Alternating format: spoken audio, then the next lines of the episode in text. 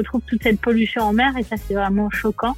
Et c'est pour ça que j'ai créé une association pour la préservation de l'océan il y a 12 ans maintenant. Au contact de la vie sauvage et de la nature, ça n'existe nulle part ailleurs.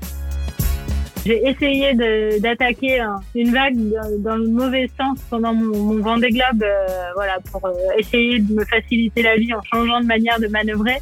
Bah là, vraiment, je me suis dit, je ne ferai jamais le tour du monde à l'envers. C'est vraiment euh, quelque chose de flippant. Bonjour, je suis Julien Régal-Dupont, fondateur de JRD Expérience, cabinet de conseil en expérience client. Expérience est une discussion sincère et authentique avec des talentueuses personnes. Je vous souhaite une excellente écoute.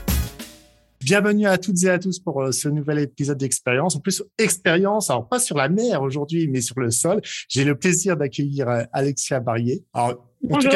On te qualifie comment, Alexia? Une navigatrice, une exploratrice, une, une femme d'un grand projet qui va avoir lieu dans, dans, dans quelques temps. Comment, euh, comment on te définit par définition quand on te rencontre pour la première fois? Bah, je suis navigatrice ou skipper. Euh, c'est vrai que euh, la particularité de notre sport, c'est qu'on doit euh, avoir plusieurs casquettes et plusieurs outils dans notre boîte à outils pour pouvoir mener à bien nos projets. Donc, on est aussi appelé des entrepreneurs parfois ou des aventuriers, des explorateurs.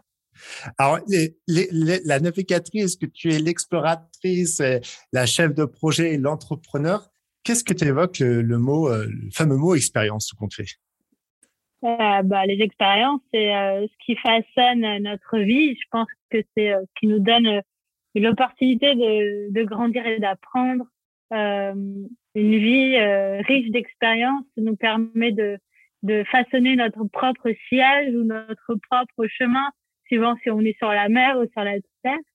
Et des expériences, parfois, on, on parle de mauvaises expériences moi, je pense qu'il n'y a rien de mauvais parce que c'est toujours dans, voilà, dans cette euh, idée d'apprendre et de progresser et de pouvoir euh, devenir plus fort, apprendre à mieux se connaître. Euh, donc, l'expérience, c'est quelque chose. Euh, J'ai un de mes mentors qui me dit souvent expérience is the best. Il n'y a rien de tel que les expériences au final. Bah, au final, avant de dire, parce que l'expérience, on va en parler du, durant cet épisode, il y a une belle expérience que tu es en train de monter euh, dans, dans, quelques mois et qui était vraiment un très beau projet. Mais pour les personnes qui ne connaissent pas, qui est la navigatrice ou la femme Alexia Barrier En quelques mots? Alors, en quelques mots, euh, je suis née à Paris et mes parents ont eu la bonne idée de déménager sur la Côte d'Azur quand j'avais trois ans. Mon petit frère avait trois semaines et mes parents ont pris un petit voilier de 6 mètres pour aller naviguer euh, le week-end. voilà, ils ont partagé euh, les frais de ce, petit voilier avec des collègues de travail. Et c'est là, on va dire, que l'aventure pour la sur la mer, pour moi, commence euh, grâce à ces sorties familiales, ou même si nous n'allions pas très loin, parce que pour ceux qui connaissent, on était à Antibes, on allait euh, au plus loin aux îles de l'Érins, en face de Cannes, donc c'est vraiment pas très loin, mais pour moi, ça me paraissait être voilà une, une, très grande épopée, déjà une grande Et ce que j'aimais, euh, bah, c'est ce côté aventure et le fait d'être euh, euh, dans la nature, parce que quand on est sur la mer, on est dans la nature, on est au contact de la vie sauvage. Et euh, voilà, mes premiers bords, j'ai tiré sur la Côte d'Azur et j'ai fait d'autres sports avant d'être athlète de haut niveau en voile. Euh, j'étais j'ai été assez haut niveau en équitation et là, ma carrière s'est arrêtée. Enfin, je devais avoir ma carrière, je dois avoir 10 ans ou 12 ans. Mais euh, le jour où on m'a dit, il faut que tes parents t'achètent un cheval pour pouvoir poursuivre, bah là, c'était pas possible parce qu'on n'avait pas les sous, les moyens de le faire. Du coup, je me suis mis à fond dans le basketball parce que je faisais du basketball en même temps et je voulais être euh, championne du monde de basket. Donc, euh, j'ai failli rentrer en sport-études et, et, là, ma mère m'a dit, mais non, tu sais, le niveau d'études n'est pas génial, puis tu seras jamais championne du monde de basket parce que tu mesures 1m58, que tu es française et que tu es une femme et ça va pas bon, ok. Alors là, mon rêve s'écroule. En quelque sorte, euh, c'est un peu comme dans Amélie Poulain quand elle se transforme en flaque d'eau, ça a dû me faire le même effet. Et heureusement, quelques semaines après, j'assiste euh, à la télé, je regarde le, le premier, le départ du premier Vendée Globe. C'était il y a 30 ans. Et euh, je me dis bon bah ok, je vais faire ça. Je vais, moi j'ai adoré la, tête de ces marins et vraiment, ça m'a donné des frissons que de les voir à la télé. Et je me suis dit, un jour, je, je serai navigatrice et je ferai le vent des globes. Par contre, cette fois-ci, je le dis à personne parce que j'ai pas envie qu'on me pique euh, euh, ce rêve ou en tout cas qu'on essaye de, de, de, me dire que c'est pas euh, quelque chose qu'on peut faire dans la vie, que c'est pas un projet de vie. Du coup, j'ai travaillé dur pour m'améliorer en, en, tant que compétitrice à la voile. J'ai été quatrième mondiale à l'âge de 20 ans en équipage. Et après, je suis allée faire du solitaire, ma première transat en solitaire. Elle s'est faite euh, à mes 25 ans. Euh, dès que j'ai terminé mes études, en fait, j'ai trouvé mon premier sponsor. Il s'appelle Roxy, vous les connaissez peut-être. C'est une marque de surfwear, c'est Quicksilver pour les garçons et Roxy pour les femmes et les filles. Et euh, donc, j'ai fait ma première transatlantique en solitaire sur un tout petit bateau de 6 mètres 50 au départ de La Rochelle et jusqu'à Salvador de Bahia. Alors c'est euh, une course qui dure quatre semaines. C'est l'école de la course large parce qu'on a le droit euh, aucun moyen informatique ou numérique. Euh, c'est-à-dire qu'on n'a pas d'ordinateur, pas de téléphone satellite. On fait notre route grâce aux cartes papier. On prend la météo euh, grâce à la radio, bulletin météo qui passe à la radio. Donc c'est vraiment l'apprentissage, la première marche quand on rentre euh, dans cette grande famille de la course large. Et euh, arrivé au Brésil, je me suis dit c'est bon, je me suis pas trompée. Euh, j'ai vraiment un talent pour euh, pour euh, ça, j'adore ça et la course large, la navigation large, la compétition. Euh, et du coup, j'ai poursuivi depuis cette première transat en 2005. Là, nous sommes en 2022 et j'ai parcouru, je sais plus combien de centaines de milliers de milles nautiques en tout cas, j'ai dû faire 18 euh, transatlantiques euh, en course, en solitaire, en double, en équipage et un tour du monde. Le dernier Vendée Globe, donc c'était euh, Vendée Globe 2020. Ah oui, donc non mais c'est ah c'est passionnant. J'écoute avec avec grande grande admiration. Est-ce qu'il y a Je rebondissais sur quelque chose. Tu parlais donc tu pars avec une carte pour le coup. J'exagère, j'exagère la carte pour découvrir les Amériques à l'époque. On, on pensait pas découvrir les Amériques, mais on arrive aux Amériques quand, quand tu es passé du côté un peu plus avec les, tu parlais d'outils informatiques, euh, toute cette, euh, tout bah, cette gestion, on va dire informatisée, est-ce qu'il y a une grande différence ou, et une autre question, est-ce qu'il existe une course de se dire, bah, tiens, est-ce qu'on peut encore courir aujourd'hui avec juste des instruments ou c'est totalement euh, fini? Ou faut refaire, il y a un projet peut-être dans les prochaines années de repartir en navigation, en exploration de ce monde juste avec une simple carte et une boussole et sûrement d'autres choses pour euh, Alors aujourd'hui, il faut savoir quand même que même si on partait qu'avec des cartes papier, euh, c'est des cartes qui fiables et la quasi-totalité de la planète quand même est cartographiée. Alors de manière plus ou moins précise en fonction euh, des, lieux. Je parlais l'autre jour avec Olivier de Carsozon et il me racontait, lui, il habite une partie de l'année en Polynésie, qu'il avait un peu cartographié son quartier parce que évidemment en Polynésie un quartier ça se passe sur l'eau hein. Donc euh, c'est une île et autour il y a une vaste étendue d'eau. Donc il a, il a participé à, la, à cartographier cette euh, zone. Euh, mais dans, dans les grandes lignes, voilà, il y a plus trop de grandes surprises. Euh, et la grosse différence, en fait, on gagne en, en confort quand on a un, ordinateur, un logiciel de navigation. Et du coup, on peut être plus euh, présent sur la manœuvre, les études météo et, et stratégie. Et, et il existe une course où l'on peut faire le tour du monde euh, en solitaire. Il y en a une en solitaire et une en équipage. La Global Ocean Challenge, euh, si je me trompe pas. Euh, c'est celle en équipage, c'est l'ancêtre de la Wizbred. On course en équipage avec escale où on n'a pas le droit d'emmener euh, d'ordinateur et on n'a pas le droit d'avoir un GPS. Donc euh, on utilise le sextant pour savoir où on se trouve. Et, euh, et je sais que Marie Tabarly, euh, qui fait partie de mon équipe pour The Famous Project, mon prochain challenge, part avec son bateau le Penwick 6 en équipage pour euh, pour ce challenge euh, de tour du monde avec escale bah, sans assistance moderne, on va dire. moi, franchement, c'est pas c'est pas c'est pas trop mon truc. Après, je sais pas si j'avais eu Penwick en entre euh, entre mes mains et euh, c'est sûr que c'est un projet fantastique euh, voilà pour naviguer comme à l'époque je trouve ça génial mais aujourd'hui ce qui m'intéresse plus c'est quand même la modernité la vitesse la technologie Et euh, pourquoi pas plus tard euh, faire un tour du monde euh, sans instrument, mais pour l'instant, c'est c'est pas ce qui me branche. et bah, on, va parler, bien sûr, on va parler du, de The Famous Project, qui, est comme un super projet que tu es en train de, de mener. Il y avait une, une question qui était que je voulais te poser en termes de préparation. Juste avant de commencer le podcast, on parlait de quelqu'un que nous connaissons en commun qui s'appelle Christian Target, donc il prépare sur la, performance mentale. Aujourd'hui, comment on arrive à, alors, il y a certes, il y a des outils, très bien. Mais est-ce que toi, tu fais toujours la même méthode de concentration? Je vais te dire n'importe quoi, mais je crois que c'est des quarts pour dormir, donc euh, être toujours présent quand on est toute seule ou euh, quand on est avec d'autres personnes dans, dans l'équipage. Est-ce qu'il y a des techniques qui ont vraiment poussé l'être humain à être plus concentré, moins fatigué, à gérer euh, bah, une tempête euh, pour euh, pour faire assez bateau, mais quelque chose d'assez violent? Euh, tout compte fait, il y a eu vraiment des innovations là-dessus pour que bah, tu sois encore plus performante et quand il arrive quoi que ce soit, bah, tu sois es capable de répondre à la, on va dire, à la question. C'est bête, mais à l'intempérie entre parenthèses. Alors, euh, je crois que c'est la semaine du cerveau, la semaine prochaine, il me semble. Oui. Et, et c'est vrai qu'on a fait énormément de progrès, même s'il y a encore beaucoup de domaines inexplorés quant aux capacités du cerveau humain et notamment la préparation mentale qui fait euh, complètement partie aujourd'hui de la performance quand on est athlète de haut niveau. Et même, je pense, dans tous les domaines d'activité, quand on a envie de performer euh, dans un projet, euh, dans une discipline, c'est important de pouvoir se servir, de s'appuyer sur la force mentale et voilà tous les, les outils qu'on a pu développer quand j'ai démarré, euh, c'était avant de connaître Christian en prépa mentale, c'était juste de la sophrologie. C'était euh, voilà le truc qui était à la mode il y a 10-15 ans, on va dire. Euh, J'étais encore à la fac de sport étudiante.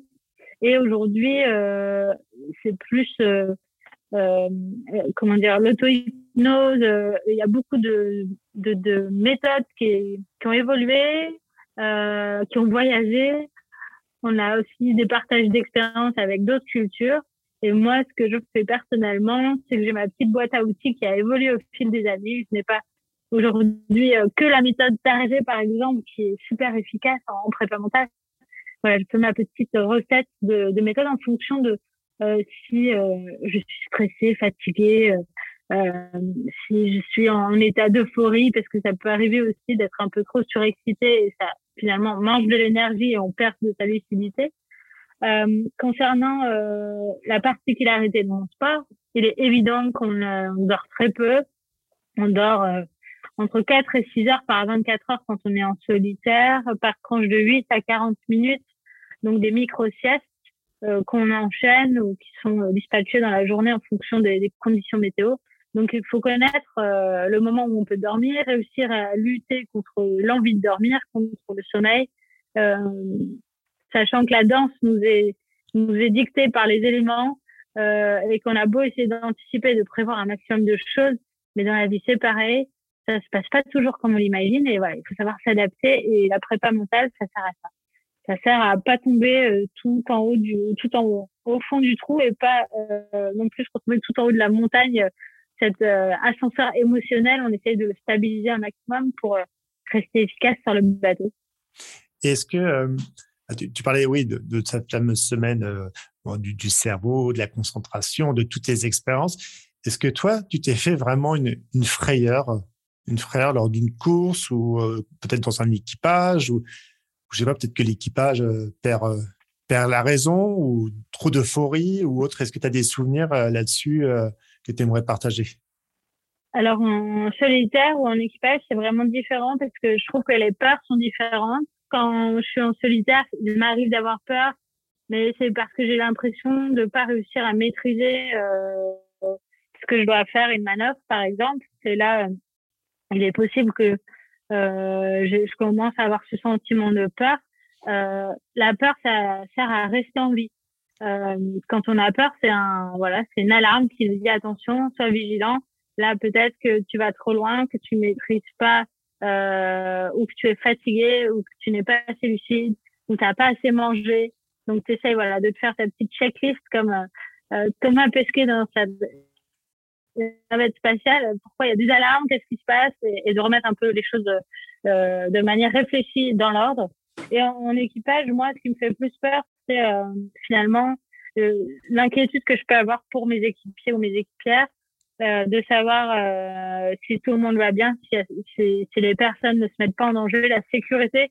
En général, je suis capitaine quand on est, ou en tout cas chef de car quand on est en équipage, et du coup, la responsabilité la sécurité des autres, euh, m'importe plus que finalement euh, des, des, problématiques matérielles ou, ou, autres. Donc cette peur, euh, pour moi, c'est une bonne, un bon avertisseur et un exemple euh, d'une fois où j'ai eu assez peur. Alors ça s'est euh, matérialisé par les genoux qui claquent comme dans un dessin animé, euh, où mon corps a commencé à trembler. En fait, je devais, il y avait vraiment beaucoup de mer, il devait y avoir 4 mètres de creux, 40 euh, nœuds et de vent et je devais monter dans le mât. Donc le mât de mon bateau du Vendée Globe, c'est 29 mètres de haut. Et je devais monter dans le mât pour aller euh, débloquer une pièce qui s'était coincée et qui m'empêchait d'affaler la grande voile. Et du coup, euh, bah, l'action d'après, c'était avoir mon bateau couché sur l'eau et complètement subir la situation, casser du matériel. Et, voilà, il n'y a pas vraiment de risque. Je mets pas ma vie en jeu dans, cette situation, mais c'est absolument inconfortable. Alors, qu'est-ce qui se passe dans ces cas-là? Euh, Eh ben, il faut agir. En fait, il faut quand même euh, aller euh, réparer euh, cette pièce qui est cassée. Donc, euh, je m'équipe, je monte en haut du mât et la pièce se débloque toute seule alors que je suis en train de, de parcourir cette ascension qui mène en haut du mât. Et là, du coup, je redescends et je me dis, ouf, je finis ma manœuvre de ranger voile, etc. Et puis, je m'assieds au fond du bateau et je crois que je pleure pendant dix minutes euh, parce que, euh, voilà, j'ai vraiment eu peur et puis je suis hyper fatiguée. C'est très dur de monter dans le mât quand il y a des vagues. Donc, euh, euh la peur, c'est bien. Il faut pas se laisser submerger. Il faut quand même garder le contrôle. Et quand on doit faire une action, et voilà, essayer de garder un niveau de lucidité pour pouvoir agir, surtout quand on est en solitaire, parce qu'il y a personne qui va le faire à notre place. Oui, et puis euh, bah, je, vois, je voyais très très bien cette image. Je, je suis jamais monté aussi haut à, 29 mètres. Euh, en plus, dans des creux, comme tu sais, de 4 mètres avec un vent à 40 nœuds. Je veux dire que bon, yeah, j'aurais pas la technique pour le coup. L'envie de le faire au délire, pourquoi pas, mais je serais incapable de monter là-haut. Mais euh, comment on arrive tout compte fait C'est quoi? Il y a donc on est d'accord, la peur qui arrive d'un coup, il, faut y aller, il faut monter à 29 mètres la, la phase juste avant. C'est euh, tu te concentres, tu, tu l'as déjà fait, donc tu sais comment y aller. Mais malheureusement, comme tu as dit, bah, il y a des creux de 4 mètres et le bateau, il peut, il, peut chavirer si c'est le, le, bon terme. Comment tu comptes fait euh, C'est quand tu arrives là où ça se débloque, tu dis, bon, ça y est, j'ai fait le plus dur maintenant, je redescends. Et là, après, j'ai l'ascenseur émotionnel qui commence à arriver. Et puis, euh, ça y est, je, je m'en suis sorti. Comment on arrive à toi à, y aller, tu vois, à dire j'y vais, j'y vais pas. C'est c'est de l'instinct, ben, c'est de la technique. C'est comment euh, comment on matérialise ça quand on est. C'est évidemment comme tu l'as dit, c'est de se souvenir qu'on l'a déjà fait, euh, peut-être dans des conditions moins difficiles, mais on sait le faire en tout cas. Surtout avant de monter dans le mât, de prévenir. Euh, donc j'appelle euh, à terre, donc une personne de mon équipe et souvent le, aussi le directeur de course euh, je lui dis, bah là, j'en ai pour une heure. Si dans une heure, t'as pas de nouvelles, euh, il faut que tu essayes de m'appeler. Enfin, voilà, qu'il soit vigilant sur, euh, même s'ils nous suivent pas, il y a personne qui nous suit, hein, qui est derrière le bateau, mais on a des balises et euh, le directeur de course connaît notre vitesse et notre cap. Et s'il voit qu'il y a quelque chose de bizarre euh, par rapport à la météo, il peut se demander ce qui se passe à bord. Donc, c'est bien de le prévenir. et tout de suite à agir, c'est euh, je sais pas comment euh, trouver une comparaison, mais c'est comme quand on enlève un pansement, il faut le tirer d'un seul coup, ou quand on doit sauter à l'eau et qu'elle est froide, une fois qu'on s'est mouillé la nuque, et il faut, faut y aller, quoi. Euh, c'est, il euh, y, a, y a pas de temps euh, trop pour temporiser. Il faut pas se précipiter. Il faut savoir dans quelle heure on va faire les choses. Et une fois qu'on a mis tout ça en ordre dans cette tête, faut y aller.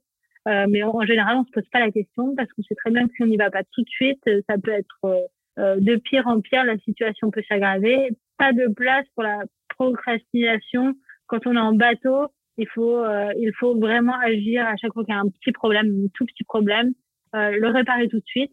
Sinon, bah, c'est la, la loi de, de Murphy, hein, c'est les problèmes qui s'enchaînent et après ça devient insurmontable. Alors que voilà, les problèmes pris les uns après les autres, euh, c'est toujours, euh, c'est toujours gérable au final. Hein. Et bah, Bien sûr, c'est l'enchaînement de, différents problèmes et de les résoudre euh, de manière la, plus, bah, plus rapidement. Sinon, bah, on se retrouve, euh, voilà, capitaine de course qui appelle le directeur de la course et bon, bah, on va aller chercher le bateau d'Alexia parce que là, on n'a plus de nouvelles et j'espère que ça se passe bien. Mais euh, oui, donc après, oui, donc pour, finir, après l'ascenseur émotionnel, c'est vrai que c'est une partie, une partie très forte. Mais comment est-ce qu'on a le droit quand on, tu vois, tu es, es, en bateau, tu fais donc la course bien sûr donc en, solitaire et tu vois un bateau en difficulté. Est-ce que vous avez la possibilité entre explorateurs, exploratrices, navigateurs, navigatrices de pouvoir communiquer entre vous? Si par hasard il y en a un qui est à côté de toi et tu vois que bon, c'est pas, pas réparer la pièce, mais tu vois qu'il est vraiment en problème. Est-ce que tu as le droit d'aller l'aider? Bah, en mer, euh, on est des compétiteurs, on est des athlètes de haut niveau et tout ce qui nous intéresse, euh, en général, c'est de terminer le premier. Hmm. Donc, euh, d'arriver, entre guillemets, à battre les autres. Mais la particularité de notre sport, c'est que quand on est dans le sud de l'océan Indien ou dans le sud de l'Opique, il y a absolument personne, absolument personne, à part des êtres vivants qui sont des animaux et qui vraiment n'ont aucun intérêt pour ce qui se passe sur nos bateaux, euh, donc la seule personne qui peut venir me sauver, c'est les concurrents euh, qui m'entourent, euh, qui sont parfois des dizaines ou des centaines de milles nautiques et qui vont se dérouter hmm. pour venir me sauver ou m'aider. et ça, c'est vraiment la particularité encore une fois de notre sport, la solidarité des gens de mer, qu'on soit en course ou pas en course. c'est quelque chose qui est la valeur numéro une de notre sport et qu'on croise un bateau de course, un bateau de croisière ou n'importe qui en détresse en mer, euh, on a pour obligation de, euh, de, de, se détourner et de se dérouter, pardon, et d'aller euh, d'aller porter secours ou porter assistance à, un concurrent ou un bateau qui sera en détresse. Et même si on croise bah, en Méditerranée, moi, je, je, suis folle amoureuse de la Méditerranée parce que c'est un bassin sud et un bassin nord qui regroupent des cultures absolument fantastiques. Et, euh, et qui s'opposent un peu trop souvent. Et aujourd'hui, on a une grosse problématique, c'est euh, les migrants euh, qui essayent de traverser justement du sud au nord pour avoir une vie meilleure et, et sauver leur peau très souvent. Et donc, en parlant de ces migrants, que si je croise un migrant euh, ou euh, des, des, naufragés en mer, bien sûr, on est obligé de, de leur sauver la vie. Ça, c'est la règle numéro un. Sinon, c'est même l'assistance à personne en danger. Voilà. Oui, c'est un, un, sport magnifique pour ça notamment. et, euh, et en parlant de, sport magnifique, c'est peut-être une question bête, mais est-ce que tu as un souvenir vraiment qui t'a marqué, alors que ce soit sur une navigation ou bien sûr il y a comme si il y a la rencontre de, pas mal de cultures différentes. Euh, une sortie en mer est totalement différente à chaque fois. Euh, c'est pas dans un bassin où tout va bien. Est-ce qu'il y a des, un souvenir ou des souvenirs qui t'ont vraiment marqué, que ce soit du côté positif ou même négatif, en disant bah heureusement que j'ai réfléchi de cette manière-là pour m'en sortir et pour être là aujourd'hui. Et je sais pas, un souvenir qui t'a vraiment marqué. Moi, j'avais vu ta dernière course, ta, ta, dernière arrivée où tu arrives au Cap Horn et tu dis, bah, c'est génial, je vais pouvoir regarder le Cap Horn est derrière moi et je peux, je peux le voir enfin et vous pouvez le voir. Est-ce qu'il y a des, souvenirs qui, marquent la navigatrice que tu es? Hum, il y a énormément de souvenirs. Euh, je pense que comme dans la vie, euh, à terre, en mer, on, oublie vite les mauvais moments. Euh, J'en ai eu. J'ai eu des rencontres malencontreuses, notamment une fois avec des pirates, mais c'est bien terminé parce que finalement je les intéressais pas et ils m'ont laissé tranquille. Euh, j'ai eu des, des, mauvaises rencontres avec des endroits hyper pollués euh, où on voit l'impact euh, bah, que l'on a sur la planète quand on a une très mauvaise gestion des déchets comme comme celle que l'on a actuellement dans nos dans, dans nos pays civilisés on retrouve toute cette pollution en mer et ça c'est vraiment choquant. Et c'est pour ça que j'ai créé euh, une association pour la préservation de l'océan il y a 12 ans maintenant. Et dans les bons souvenirs, mais il y en a plein, c'est euh, évidemment des moments euh, euh, de partage quand je navigue en équipage, mais aussi le fait de pouvoir vivre comme sur le Vendée Globe pendant 111 jours au contact de, de la vie sauvage et de la nature, ça n'existe nulle part ailleurs. En fait, euh, pendant le vent des globes, pendant les 111 jours, je n'ai pas vu la Terre une seule fois, à part euh, le, le, Cap Horn, donc au sud de, de l'Amérique du Sud, et je n'ai pas vu un seul être humain pendant 111 jours. par contre, j'ai vu des animaux et notamment un phoque que j'ai rencontré après 40 jours de course quand j'arrivais dans les 40e rugissants. Euh, encore un, phoque que j'ai croisé et on s'est regardé les yeux dans les yeux pendant une trentaine de secondes qui m'ont paru être une éternité et, ça m'a vraiment chamboulé. Euh, voilà, de se rendre compte à quel point la vie sauvage, quand elle est loin de, de l'homme, elle, vit en, en, harmonie et sans crainte. Et, c'était pareil quand je voyais euh, les albatros dans le Grand Sud qui s'amusaient avec euh, des courants d'air qui étaient formés par mes voiles. Euh, à l'arrière du bateau, on aurait dit des enfants dans le jardin d'enfants, tous ces oiseaux, des petits, des grands qui jouaient derrière mon bateau. C'était absolument magique et euh, envie des voilà des moments de grâce aussi de voir des ciels de toutes les couleurs la mer de toutes les couleurs même si parfois ça fait un peu peur ça reste majestueux. Ah oui mais je je comprends le comprends pour enfin faire un tout petit peu de navigation mais vraiment euh, très ami par rapport par rapport à toi.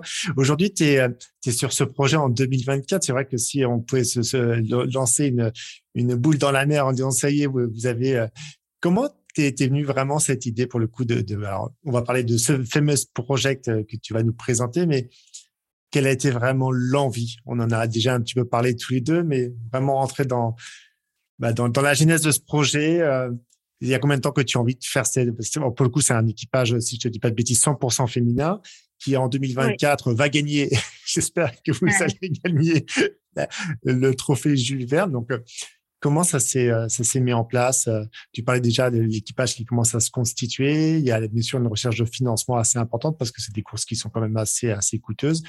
Comment, euh, si tu pouvais nous raconter cette, cette belle histoire que tu as et ce beau projet que tu es en train de vivre aujourd'hui? Alors, c'était à la même époque que quand j'ai vu le premier Vendée Globe à la télé. C'était l'époque des grands records, des premiers grands records autour du monde. Florence Artaud et Titouan Lamazou en 92 après la victoire de Florence Artaud sur la route du Rhum ont décidé de créer un record. Donc un record euh, sans limite, c'est-à-dire euh, avec le bateau de son choix et l'équipage, de son choix, pardon, pour établir un temps autour du monde, sans escale et sans assistance, au départ de, au large de Brest, en fait, euh, au large d'Ouessant. Et ce trophée, ils l'ont appelé le trophée Jules Verne. Et donc, on voyait à l'époque bah, Olivier de Cartozon, les frères Perron, euh, s'attaquer à ces records. Et je pense qu'à la même époque où je rêvais de des Globes, ça m'a aussi fasciné ce, trophée Jules Verne et ça faisait partie de la liste des choses que je voulais faire en tant que navigatrice que je voulais accomplir. Donc, euh, en revenant du Vendée Globe, j'avais vraiment envie de me lancer en multicoque parce que le Vendée Globe, ça se course faisait monocoque, donc des bateaux euh, qui font 18 mètres.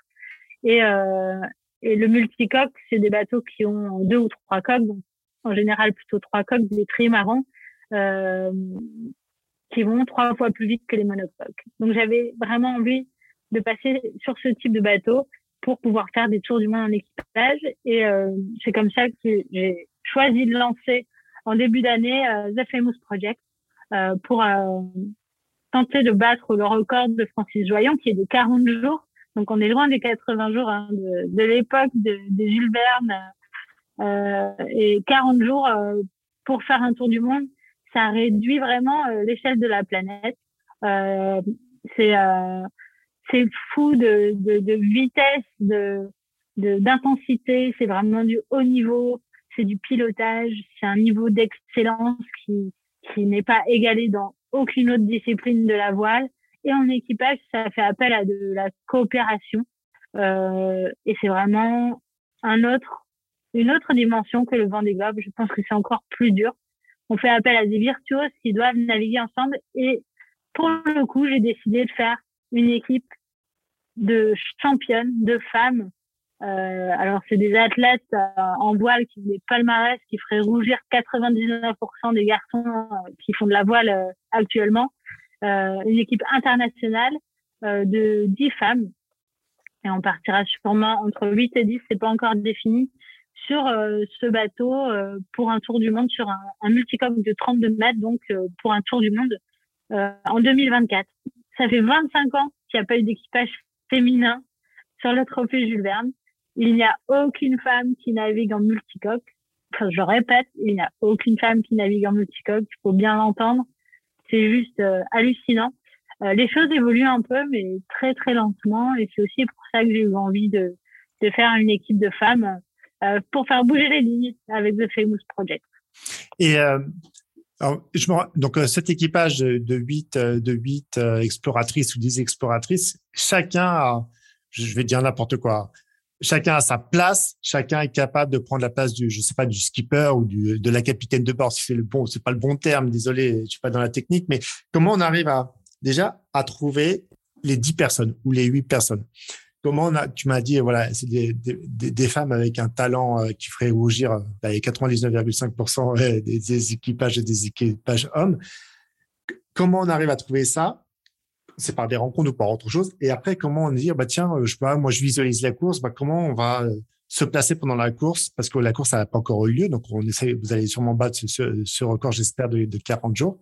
Et comment tout compte fait, on se positionne? Parce que on visualise. Est-ce qu'on visualise la course où chacun a son rôle à dire, sa position et comment on gère, on comment on gère un équipage, un équipage pendant bah, ces, ces dizaines, dizaines de jours et même en ce moment comment on prépare les équipes pour se dire, bah, tiens, en 2024, c'est parti, on y va et, et on, lance, on lance tout ça Alors, pour ce qui est du choix des équipières, il faut savoir qu'en voile, euh, c'est un sport mixte et on est classé hommes et femmes sur la même feuille de match.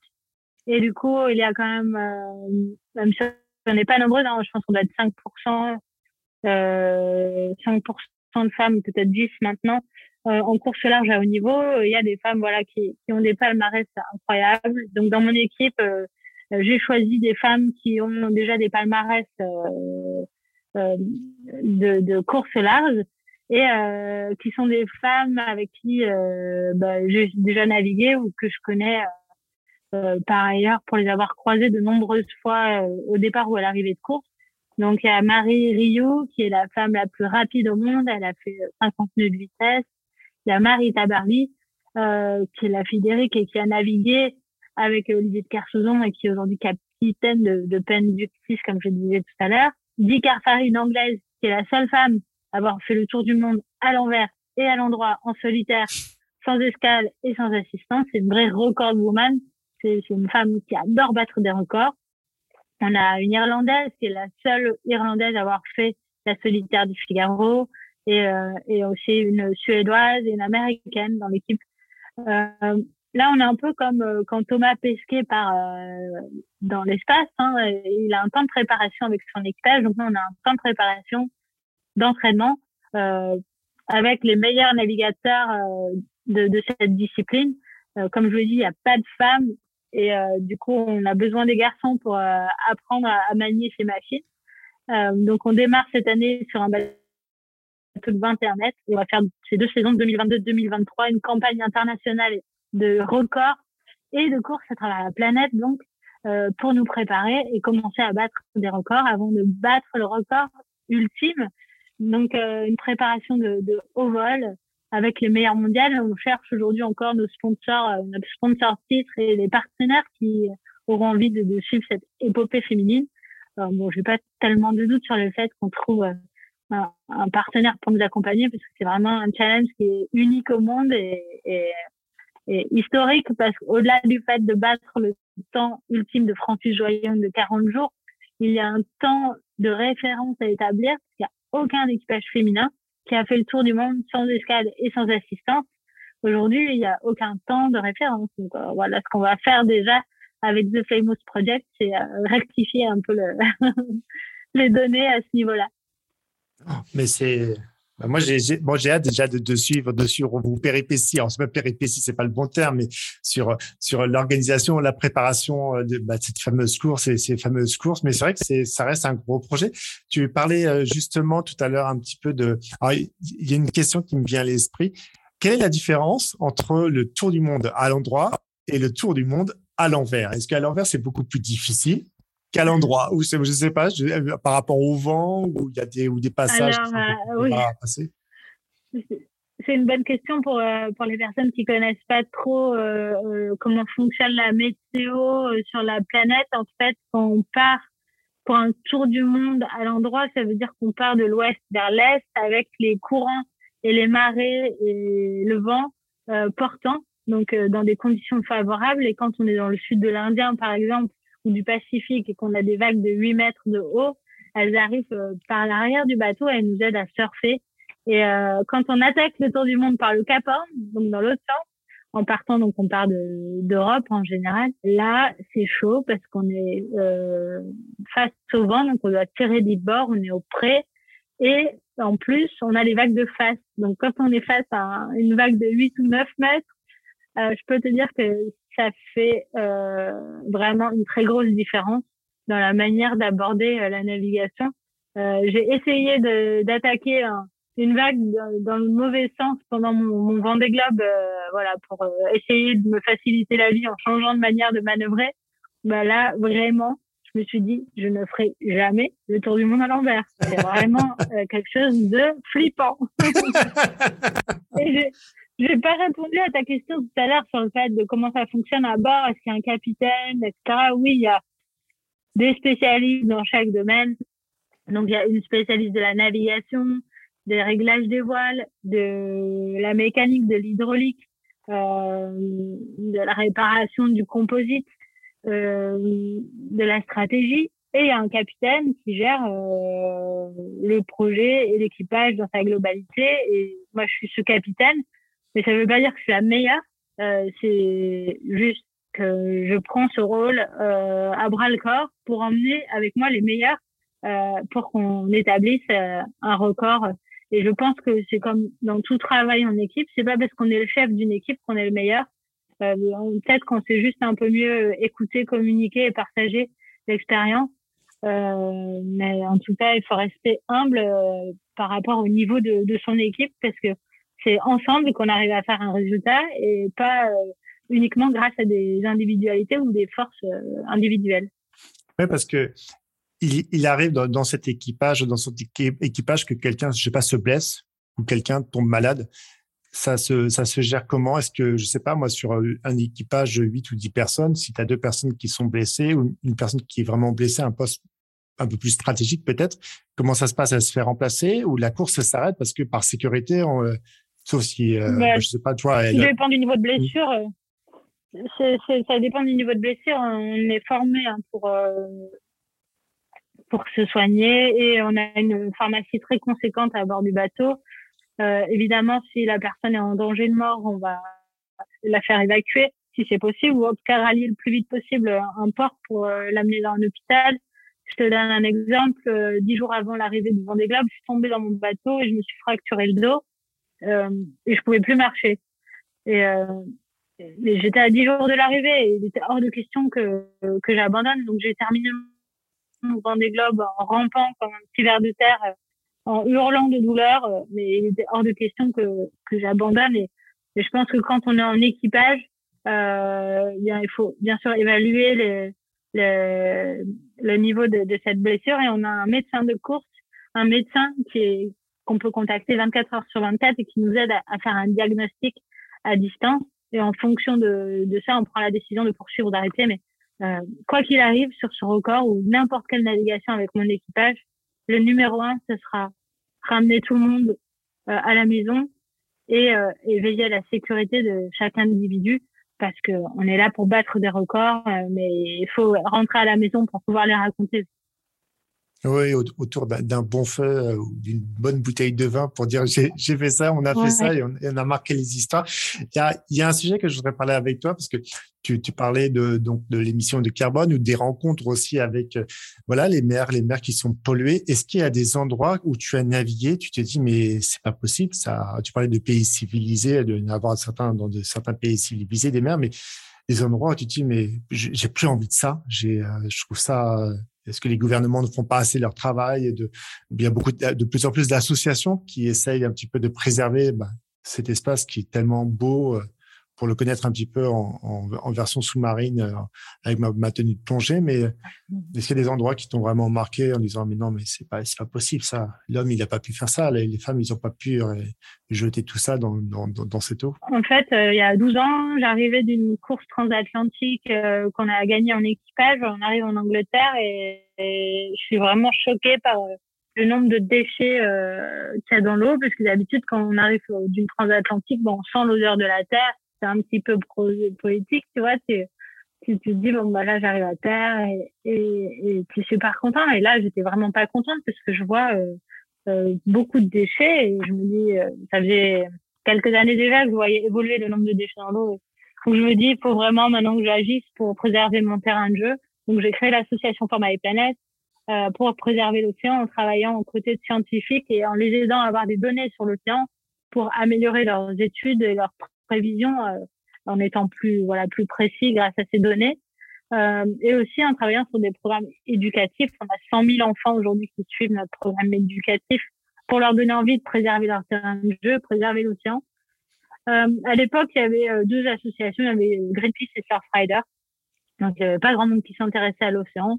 Et pourtant, l'océan, on le sait très bien aujourd'hui, c'est 50% euh, de l'air que l'on respire. Euh, notre planète est recouverte à plus de 60% par de l'eau. Euh, elle, elle, nourrit plus de 60% de la planète euh, par ses ressources. Elle a des ressources qui nous servent à fabriquer euh, des médicaments et autres. Elle est vraiment nécessaire au bien-être de l'humain.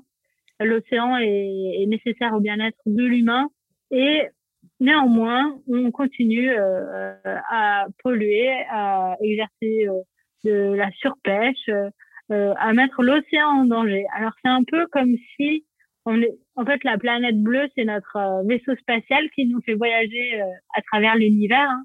Et c'est un peu comme si on s'en fichait, on mettait voilà des, des coups de fusil ou, des coups de couteau dans notre navire qui nous aident à, à, à voyager dans l'univers. Et je trouve ça super bizarre comme comportement finalement. Donc, on peut dire que c'est les gouvernements ou les industriels ou voilà, on peut accabler qui on veut, mais moi, ce que je préfère, c'est euh, donner des solutions et montrer au quotidien que chacun, chacune d'entre nous sommes des héros et des héroïnes qui pouvons changer les choses. On a le pouvoir de changer les choses parce qu'on est des consommateurs. Quand on achète quelque chose, faut qu'on se souvienne de comment ça a été fabriqué, par qui, dans quelles conditions. Et on parle aussi là de valeurs sociales euh, qui a fabriqué cet objet et comment, dans quelles conditions il travaille et est-ce que j'en ai vraiment besoin et qu'est-ce que je vais en faire une fois que je vais réutiliser? Je vais l'utiliser combien de fois? Toute ma vie, dix ans, un an, une fois? Et euh, pareil pour la nourriture. Comment a été fabriquée la nourriture que je consomme? Parce que quand on fabrique de la nourriture, ça demande des ressources, de la terre, de l'eau. Ça, voilà, ça, ça n'est pas dans les réfrigérateurs des supermarchés la nourriture. Ça vient de quelque part. Donc une fois qu'on a pris conscience de ça, bah, je trouve qu'on se sent bien dans sa manière d'agir derrière pour essayer de faire mieux. On peut pas être parfait. Euh, il y a des choses qui coûtent plus ou moins cher. On n'est pas tous euh, égaux devant euh, euh, la consommation de biens euh, de bonne qualité. J'en suis très consciente. Mais en tout cas, on peut s'améliorer et aussi sur la mobilité, sur la manière dont on se déplace. Alors aujourd'hui, avec le prix de l'essence, c'est sûr que c'est plus facile de, de constater euh, qu'on peut aussi marcher, prendre le bus, euh, le train ou faire du vélo. Mais j'encourage chacune et chacun voilà, à repenser aussi sa mobilité, à engager des actions auprès des collectivités, des mairies pour qu'il y ait des routes sécurisées, pour que les enfants puissent aller à l'école à vélo. C'est tellement sympa de pouvoir aller à l'école à vélo.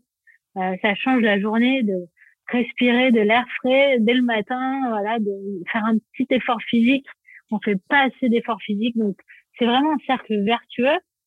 Et je pense que en, en, faisant tout ça, en prenant soin de soi, finalement, on prend soin de la planète. Oui, et, euh, et, je rebondissais par rapport à ce que tu disais sur ces chemins sécurisés. Dans, dans le podcast, il y a Marie-Xavier euh, Vauquier qui est passé, qui a, créé, créé l'association Femmes en Mouvement, qui est une association tout compte fait dans la mobilité pour le coup, donc qui essaye de préserver la sécurité des femmes. Donc c'est aussi ça euh, d'un point A à un point B. Je trouve que tout, ce que tu viens euh, dénoncer sur euh, nos capacités à utiliser moins de certains produits, savoir d'où ça vient, de quel de quel cycle, de quelle entreprise et, et euh, je dis rien contre les gouvernements, mais j'observe certaines choses. C'est vrai que je trouve que malheureusement, cet océan, ce grand bleu, comme tu dis, on doit être euh, là-haut. On parlait un petit peu de Thomas Pesquet, mais regardez ce qui se passe euh, depuis euh, depuis là-haut. Là aussi, je pense qu'autour de notre terre, il y a beaucoup de choses qui se baladent, qui ne devraient pas devraient pas se balader. Mais c'est vrai que toi, tu prends, parlais de données que tu transmets aux scientifiques. C'est quand tu es amené à faire tes courses ou tes, tes, explorations que tu ramènes des informations pour pour les scientifiques? Oui, alors pendant mes courses, en fait, je, je mets des capteurs sur mes bateaux de course et je prends des données euh, sur la température et la salinité de l'eau qui définissent la température et salinité, la densité de l'eau. Et quand la densité est modifiée, alors pourquoi elle peut être modifiée? Par exemple, quand euh, les icebergs fondent, ça, ça change la densité de l'eau. Quand la densité est modifiée, ça change les grands courants marins. Les grands courants marins avec les grands courants atmosphériques, ce sont des régulateurs du climat. Et quand on voit, par exemple, en Australie, des incendies euh, catastrophiques arriver, c'est à cause euh, de la modification des grands courants marins qui interagissent avec l'atmosphère et qui font qu'il y a une trop grande différence de température entre euh, la terre et la mer et ça provoque des vents violents, une sécheresse euh, qui fait que voilà la moindre brindille peut s'enflammer et créer des, incendies ravageurs. Donc de mieux connaître l'océan, ça permet de mieux anticiper, par exemple, des catastrophes climatiques, mais aussi en termes de pollution. On travaille sur, euh, avec l'Institut des énergies euh, atomiques, l'IAEA, sur le taux de, de contamination euh, de, j'ai perdu le mot, de tritium, c'est tout ce qui, ce qui vient des centrales nucléaires qui est rejeté dans les fleuves, les rivières et dans l'océan. on travaille aussi sur le microplastique parce savoir qu'aujourd'hui, il n'y a pas une seule goutte d'eau qui ne soit pas contaminée par le microplastique, parce que je parlais tout à l'heure des macro-déchets, mais le pire, ce sont les micro-déchets, ce qu'on ne voit pas. Donc, toutes ces données, voilà, elles sont intéressantes et, même parfois euh, euh, uniques. Quand on est dans le sud de l'Indien ou le sud du Pacifique, comme il n'y a personne, il n'y a pas de données. Donc, on ramène des données qui sont rares et précieuses pour l'observation de l'océan et qui permettent aussi, par exemple, d'étalonner les, les satellites qui observent l'océan. Donc c'est vraiment un travail la main dans la main, une collaboration internationale. Je suis ambassadrice de l'UNESCO, je travaille avec l'IFREMER depuis dix ans et avec la classe IMOCA, la classe des bateaux du Vendée Globe, on mène des actions pour pour euh, qu'il y ait plus de bateaux de course équipés parce que ça base ça, ça fonctionne sur la base du volontariat. On paye nos équipements et ça peut coûter jusqu'à 150 000 euros d'équiper son bateau.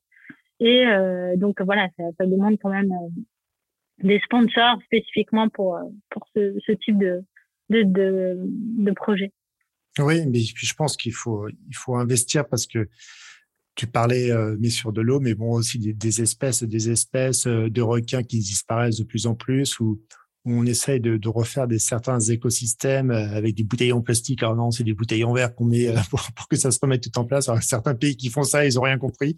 Je trouve que c'est vraiment et puis le, le fait de d'éviter de donner euh, la nourriture à, à, certains prédateurs à un certain à un endroit parce que sinon bah, ils partent pas pour bah, pour ressortir des bébés des bébés requins ou d'autres bébés. C'est vrai que je trouve que c'est vraiment dommage qu'on arrive à on arrive à ça aujourd'hui sur est-ce que les bateaux, les bateaux aujourd'hui, le bateau pareil, est-ce qu'il y a, c'est pas le bon terme, mais est-ce qu'il existe des bateaux, euh, en, je peux engagement pas éco-responsable, mais peut-être des matériaux qui sont plus adaptés pour le coup, parce que ces bateaux aussi, tu vois, je parle pas de ceux qui le fret, etc. Je pense qu'ils doivent avoir un peu plus de contrôle, mais est-ce que les bateaux sont aujourd'hui ceux qui sortent des, des gros endroits, ils sont vraiment adaptés pour avoir une bonne navigation? Quand je parle de bonne navigation, c'est bah, une, un matériel, un matériau qui soit vraiment adapté aux conditions climatiques euh, et que ce soit pas, ça pollue pas encore plus euh, bah, notre notre. Bah, Aujourd'hui, on, on, progresse, les industries nautiques euh, progressent sur les matériaux de construction et les peintures utilisées pour fabriquer des bateaux. On travaille sur des résines et des fibres recyclables. Ça reste à la marge, c'est encore en développement. Il faut savoir qu'un voilier fonctionne uniquement avec la force du vent. Donc c'est un, entre guillemets un, bateau propre, mais pour le construire, on a quand même utilisé des résines et du carbone qui sont pas aujourd'hui recyclables de manière euh, intéressante. Pour ce qui est des, des cargos, par exemple, on voit des compagnies comme euh, Ferries ou CMA CGM qui utilisent des biogaz pour faire naviguer leur bateau. Donc on essaye voilà de sortir de, ce, système de, carburant fossile et trouver des nouveaux des nouveaux moyens de d'être plus respectueux de l'environnement pour euh, transporter des marchandises, transporter des personnes et même pour les bateaux de course. Euh, donc ça évolue dans le bon sens, mais le meilleur euh, bateau qui existe et c'est celui qu'on ne va pas construire. Et c'est pour ça que sur mon challenge de record, moi je m'engage à utiliser un bateau qui existe déjà et de pas construire un bateau spécifiquement tant qu'on n'aura pas la maîtrise complète euh, du recyclage des bateaux de course parce que autrement ça ça n'a aucun sens euh, par rapport au message que je que je transmets euh, auprès des plus jeunes. Oui, mais surtout parce que ce que tu disais par rapport à ton association et essayer de on va dire de voyager d'un point A à un point B. Alors pour le coup, ça fait beaucoup de miles. Hein. on nous entend bien, ça fait de nombreux miles, mais des miles marins, de mille marins. Mais c'est vrai que c'est un sujet très important. Essayer de revoir un petit peu comment on est au quotidien, euh, qu'est-ce qu'on utilise, euh, euh, si on va prendre un bateau, si on va prendre un vélo, ou si on va prendre tout simplement nos, chaussures, aussi savoir un petit peu bah, quand on marche dehors où on marche avec quoi. Et c'est vrai qu'il y, a, beaucoup de sujets. On a on a un épisode super passionnant et aujourd'hui pour pouvoir te contacter très facilement. Comment tu es joignable, Alexia, pour, pour suivre des aventures, vos aventures avec cet équipage qui va, qui va prendre euh, différents bateaux ensemble avant d'être en 2024 officiellement lors, de, Trophée Jules Verne? Comment on arrive à rentrer en, en contact avec toi? Bah, sur les réseaux sociaux, vous pouvez nous trouver The Famous Project euh, et euh, autrement Alexia Sailing Team. Et on va avoir bientôt un site internet The Famous Project. Donc n'hésitez pas à nous envoyer des messages on lance un crowdfunding très bientôt parce que euh, on pense vraiment que euh, grâce notamment aux femmes qui vont nous soutenir, on va pouvoir réaliser des choses incroyables. Quand les femmes soutiennent, on arrive à réaliser vraiment de, de belles choses. Et il y a aussi des hommes qui nous aident et qui sont super fiers de nous voir aujourd'hui relever ce défi.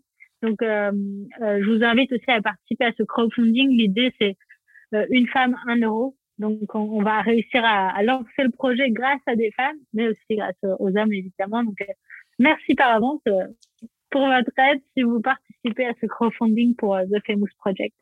Ah ben, mais, mais bon, je vais communiquer, mais je vais, je vais trouver plein de femmes et plein d'hommes qui vont qui, qui vont mettre ce fameux euro, voire même plus, parce que je trouve que c'est un, un projet qui, qui, est génial, parce que c'est euh, voudrais bien avoir une boule une boule magique et de se projeter de, de retour vers le futur ou dans le futur ensemble et d'être le jour J. C'est parti euh, c'est parti vous vous partez ensemble et déjà écrire ce, ce premier record et puis après quitte à ce fameux record de, de 40 jours. Mais c'est vrai que c'est vrai non c'est c'est un c'est un beau projet. Il y a encore pas mal de choses bien sûr à organiser de de préparation, euh, d'études et puis d'apprendre à se connaître. Toi, c'est quoi? Si tu avais une, recette secrète, parce qu'en étant, on va dire, capitaine de bord, comment tu pourrais, euh, tu prends bien sûr les forces et les faiblesses des, des unes et des autres, comment tu arrives à tout compte fait euh, Tu m'avais dit, j'ai choisi mon équipage par rapport à, tout ce qu'elles ont fait. C'est des, des grandes, c'est des grandes, des grandes championnes. Comment on arrive le jour J en disant, non, c'est, on est parti là, on lance la chose et puis on arrive à, j'ai compris comment j'ai pu avoir cet équipage. S'il y avait quoi que ce soit, je sais que ces personnes-là seront capables de répondre. Comment on arrive, à, tu vois, à donner en termes de motivation pour le coup, parce que chacun, chacun a aussi sa vision, même malgré que vous avez le, même, le même trajet, ce record, bah, les deux records. Comment toi, tu pourrais donner des, des, conseils à des personnes qui se lancent un petit peu, dire comment j'arrive à motiver mes troupes?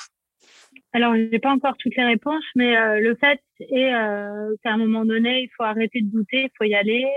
Il faut se dire que on peut pas avoir le schéma parfait euh, pour démarrer. Il faut se lancer. Euh, quand on a l'idée et une équipe, euh, il faut y aller en restant humble, mais aussi fier de, des talents que l'on peut avoir. Ne jamais oublier que si on est là, c'est pour une bonne raison, c'est qu'on a déjà parcouru un chemin. Si on a eu l'idée, c'est qu'on a déjà vécu pas mal de choses. Et donc de pas douter de ses, ses capacités et rester à l'écoute des, des personnes de son équipe et rester bienveillant entre nous, ça c'est super important. Euh, je pense qu'il y a des moments où, on va vivre des choses super dures, où il va falloir avoir un rythme très intense, et des moments où il faudra accepter de ralentir pour euh, pouvoir terminer et arriver là où on veut aller. Euh, accepter de ralentir pour pas casser notre bateau, pour pas casser des personnes. Donc, dans la vie, on peut pas être toujours à fond, à 100%. Il faut juste trouver les bons moments. quand est-ce que je peux accélérer et quand est-ce qu'il faut vraiment ralentir pour pour arriver au bout. Donc voilà, rester à l'écoute, ça sera pour moi le, le plus important. Rester à l'écoute de de ce qui se passe dans l'équipe et je pense aussi, il y avait, euh, c'est très important, l'écoute est très importante dans la, dans la gestion d'une équipe. Et puis, j'aime beaucoup ce que tu dis, arriver à accélérer et puis décélérer au bon moment parce que sinon, on peut se brûler les, les, ailes ou autre sujet. Ça, ça peut arriver tellement rapidement, surtout sur, sur ce projet euh, faramineux qui est génial, qui est, moi, je vous encourage personnellement, comme je le disais tout à l'heure, mais quand, quand tu lances le crowdfunding, tout le monde, ah, on est des millions, donc euh, ça peut aller rapidement. Hein, donc, ça peut aller rapidement. C'est clair pour, euh, pour, investir, pour investir vraiment. Puis c'est un projet vraiment de, c'est un très, très beau projet. On va arriver tranquillement à la fin, à la fin de, de ce super épisode qui nous a emmené. On a fait le tour du monde. C'est la première fois que je fais le tour du monde de ce podcast. Je voulais pas vous le dire, mais c'est génial. Avec Alexa, on a fait son tour du monde de, toutes ces belles expériences et des futures expériences. Est-ce que tu aurais un mot pour finir, une phrase qui, voilà, tout simplement, ce que tu as envie de dire pour, pour conclure cet épisode? Euh, si j'ai un truc à vous dire, c'est euh, rien n'est impossible. Euh, foncez, croyez en vous. Et n'oubliez pas de rêver parce que ce sont les, les rêveurs qui changent le monde. Ah, j'adore. J'adore. Bah, tu es, une très grande rêveuse, mais une rêveuse tout compte fait qui, qui accomplit ses rêves et ça, c'est la plus, la plus belle des choses. Bah, merci infiniment, Alexia, d'avoir pris euh, ce temps de pouvoir échanger avec nos auditrices et nos auditeurs. Maintenant, vous savez euh, comment rentrer en contact avec Alexia. Je vous mettrai encore plus les détails, mais cet épisode ouais, a été énergique c'est drôle. Moi, je me projette très rapidement dans, dans ce bateau multicoque avec cet équipage. Je veux être une petite souris, euh, un oiseau, euh, un albatros qui croisera vos regards respectifs quand vous serez euh, sur cette mer. Mais avant tout, il y a de la préparation, il y a pas mal de choses à faire. Donc, merci infiniment, cher Alexia. C'était, c'était trop, c'était top. Merci, merci pour ce moment. Oui, je t'en prie.